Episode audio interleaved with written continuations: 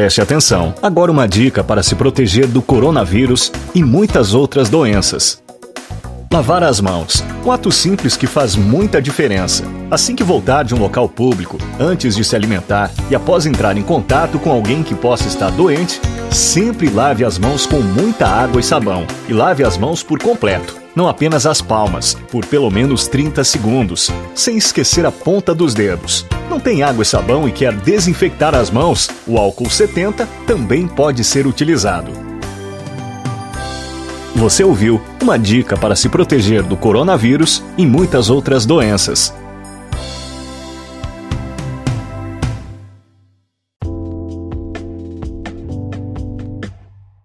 Preste atenção. Agora uma dica para se proteger do coronavírus e muitas outras doenças. Se possível, evite frequentar locais com grande presença ou circulação de pessoas. As chances de contágio aumentam, pois são maiores as probabilidades de alguma pessoa infectada estar circulando próxima de você. E como o vírus é transmitido pelo ar, basta um simples espirro para que o mesmo se espalhe facilmente. Caso seja necessário frequentar um lugar assim, procure ficar o menor tempo possível.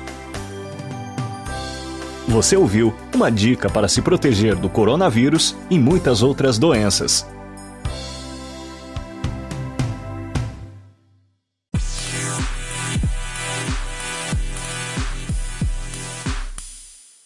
Preste atenção. Agora uma dica para se proteger do coronavírus e muitas outras doenças.